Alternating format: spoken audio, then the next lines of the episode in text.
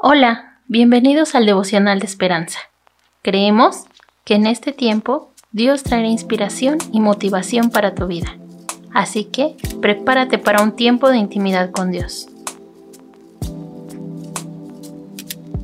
29 de mayo.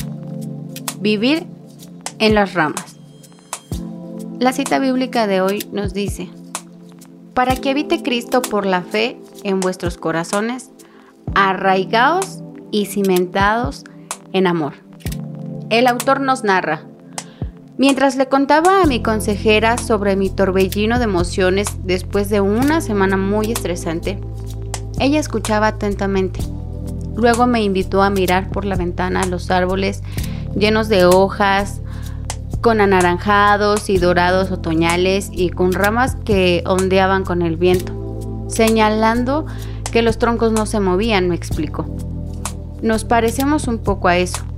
Cuando la vida nos sacude y nuestras emociones van de un lado a otro y a veces vivimos como si solo tuviéramos ramas, nuestra meta es ayudarte a encontrar tu propio tronco. De ese modo, aunque la vida te tirone, no estarás viviendo en las ramas y te mantendrás segura y estable. Esa imagen me sacudió es similar a la que Pablo dio a los nuevos creyentes efesios, tras recordarles el don increíble de Dios, una vida nueva con propósitos y valores enormes. Compartió su anhelo de que se volverían profundamente arraigados y cimentados en el amor de Cristo, sin ser llevados por donde quiera de todo viento de doctrina.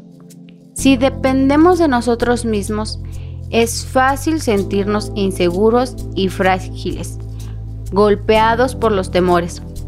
Pero al desarrollar nuestra verdadera identidad en Cristo por su poder y belleza, experimentamos una profunda paz.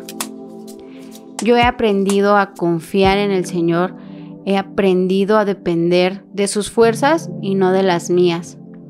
Papá, esta mañana yo oro en el nombre de tu Hijo amado, que nos ayudes a profundizar nuestras raíces aún más en ti, que podamos ser cimentados en amor, en fe y en un verdadero crecimiento espiritual.